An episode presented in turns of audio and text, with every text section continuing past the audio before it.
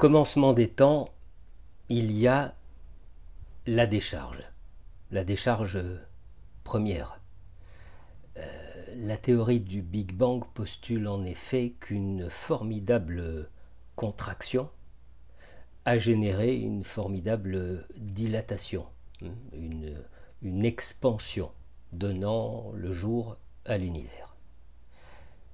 Sans remonter aussi loin, imaginez-vous regardant au microscope le rythme primaire d'une petite amibe dans la soupe originelle. Contraction, expansion. Contraction, expansion. La contraction représentant l'accumulation des tensions et l'expansion représentant la décharge des tensions et l'état d'absence de tension. Chez l'humain, comme euh, chez bon nombre d'animaux, la décharge primaire des tensions s'effectue par le biais de la sexualité. Vous vous souvenez peut-être euh, des toutes premières images du film euh, La guerre du feu, dans lesquelles on aperçoit à l'aube l'union sexuelle à tergo, comme on dit pudiquement, d'un mâle et d'une femelle. Eh bien, des millions d'années plus tard, c'est toujours ce même rythme, cette euh, alternance entre la tension et la décharge de la tension, c'est toujours ce rythme qui caractérise le vivant. Freud ne s'y était pas trompé lorsqu'il évoquait le couple plaisir-déplaisir, le déplaisir résidant dans l'augmentation du niveau de la tension et le plaisir dans la décharge des tensions, le, retour à l'apaisement, le retour à l'inanimé, à l'inorganique, hein, une petite mort succédant à une tension insupportable euh, cherchant sa décharge. L'Américain Jacobson, lui aussi, avait reconnu dans ce rythme primaire l'expression du vivant et, et c'est sur le rétablissement de ce rythme qu'il a fondé la méthode qui porte son nom. Partant du principe qu'une tension est forcément suivie d'une décharge de cette tension et que c'est cette alternance qui signe l'état de santé, il postulait qu'une une rééducation de l'organisme, presque, presque un rappel mémoriel de ce rythme oublié, permettait de rétablir une, une homéostasie optimale. Et puis enfin, euh, Wilhelm Reich, dans plusieurs de ses ouvrages, et principalement dans la fonction de l'orgasme, euh, Reich fait de la décharge la condition première de l'état de santé. En l'absence de celle-ci, en l'absence de, de la complétude de celle-ci, les tensions s'accumulent et forment ce que Reich appelle une stase libidinale, source de, de pathologies euh, physiques aussi bien que psychiques. Donc, qu'il s'agisse de Freud, euh, de Jacobson ou de Reich, pour ne citer que, la sexualité est débarrassée de sa qualification de, mauvaise, hein, euh, négativement stigmatisée qu'elle est par euh, les religions et les morales de l'époque. Tout au contraire, tout au contraire, elle est, elle est affirmée comme bonne tant sur le plan de la physiologie que sur le plan relationnel. La fonction de la décharge est clairement positive et elle est posée comme, euh, un impératif sanitaire. Et pourtant, euh, pour quelle raison, au fil du temps, la fonction de la décharge, la fonction de l'orgasme, a-t-elle été évincée au profit euh, d'un habillage plus policier? Ben, Tout d'abord, l'homme est sorti de l'état de nature pour entrer dans l'état de culture. il a, il a petit à petit été euh, extrait de la vie primitive, la vie sauvage, hein, pour entrer dans la civilisation. Et la société euh, s'est dotée de, lois, de règles, de limites, d'interdits euh, régissant la vie en communauté. Et cette évolution a eu des effets diamétralement opposés. C'est-à-dire, d'un côté, bah, indéniablement une euh, organisation sociale possible. Et puis, et puis d'un autre côté, conséquence euh, évidente, un manichéisme très appuyé a peu à peu séparé d'une façon radicale le bon du mauvais, le bien du mal. Cette vision, cette vision binaire a permis euh, l'émergence, la constitution de certaines euh, élites qui se sont appropriées le droit de dire la loi et qui ont donc exercé un pouvoir euh, écrasant sur les masses, parfois par la vertu, hein, la morale, et plus souvent par la terreur. Alors, est-ce une tendance naturelle de l'homme ou est-ce euh, la conséquence de cette séparation entre le bien et le mal?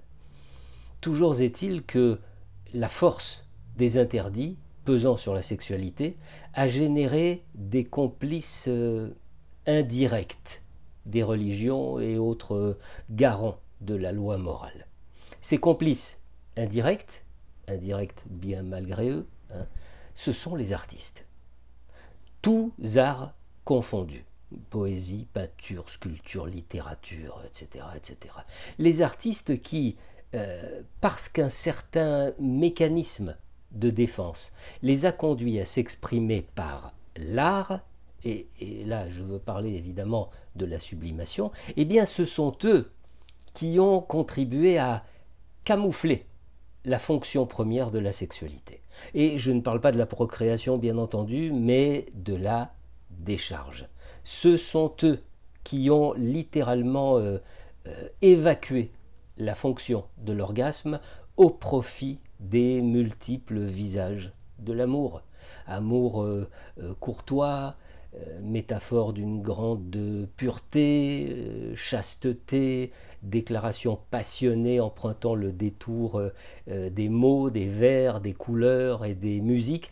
L'art a donc indirectement servi les visées des moralistes, les églises euh, en, tête, hein, en représentant la sexualité, le désir charnel, comme autre chose que ce qu'ils sont, et donc comme ce qu'ils ne sont pas, c'est-à-dire un besoin vital de décharger les tensions de l'organisme.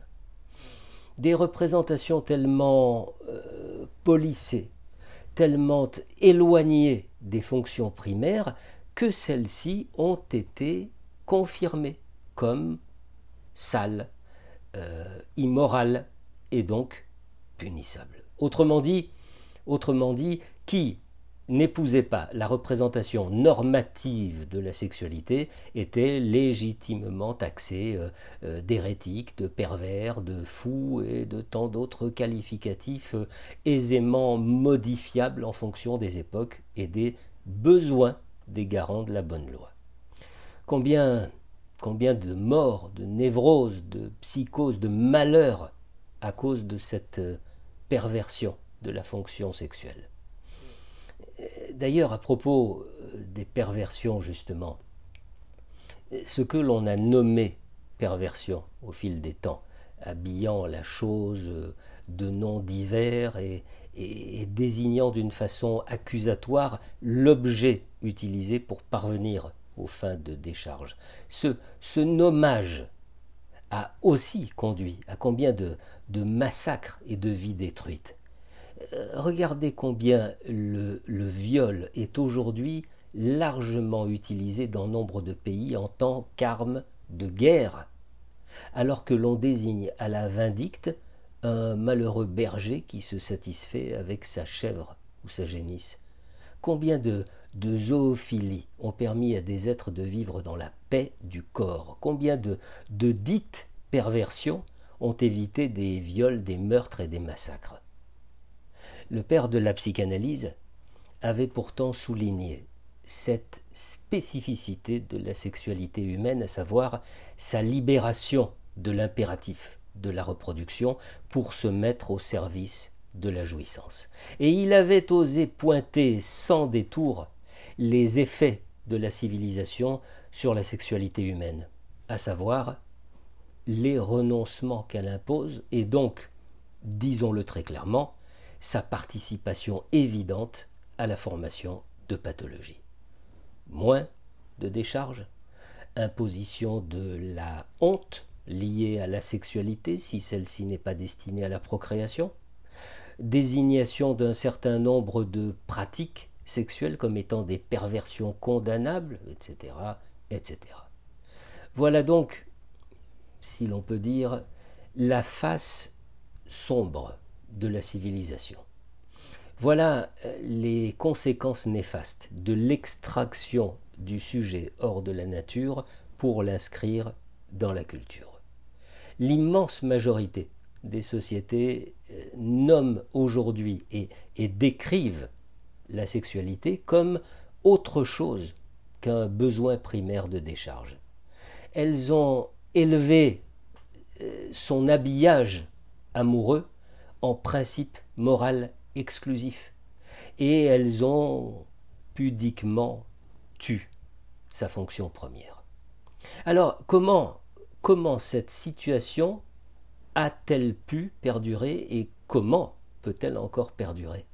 Eh bien, elle perdure parce qu'elle s'appuie sur l'évolution des sociétés, à savoir que celle-ci génère des compensations aux privations orgastiques primaires. Et l'on peut observer dans, dans toutes les sociétés et dans toutes les dimensions des sociétés. On va, on va trouver des compensations forcément investies d'érotisme pré-génitaux. L'analité et ses rejetons à travers euh, l'argent, les biens de consommation, la réussite, la possession, le pouvoir, l'exhibition, le voyeurisme, la pornographie livrée en pâture et, donnant aux plus jeunes une vision complètement euh, pervertie d'une relation respectueuse, vantant au contraire le pouvoir, la domination, la, performance, alors, alors on comprend aisément que les sociétés se défendent âprement lorsque l'un de leurs sujets vient troubler l'ordre établi concernant le sexe et le plaisir. Et on comprend pourquoi des révolutionnaires, des subversifs se voient pourchassés, désignés à la vindicte populaire, traînés devant les tribunaux. On comprend évidemment pour quelles raisons la psychanalyse a connu de si violentes résistances dès sa naissance et l'on conçoit alors peut-être mieux le fossé qui sépare les deux versants de l'analyse. D'un côté, celui qui sert les intérêts de la société en donnant au sujet l'illusion de le rendre plus libre parce que plus adapté à son environnement. Et d'un autre côté, celui qui rend le sujet réellement plus libre et donc différent au risque de le voir s'éloigner de ses congénères. Euh, vous savez, dans le roman de George Orwell, 1984, le chef totalitaire, Big Brother, affirme Nous abolirons l'orgasme. Alors bien sûr, comme le disait Monterland, la liberté existe toujours, n'est-ce pas? Il suffit d'en payer le prix. Celles et ceux qui ont eu quoi? Le malheur ou le courage d'affirmer les vertus de la fonction de l'orgasme sur le plan de la santé physique et psychique. Ceux-là en ont payé le prix.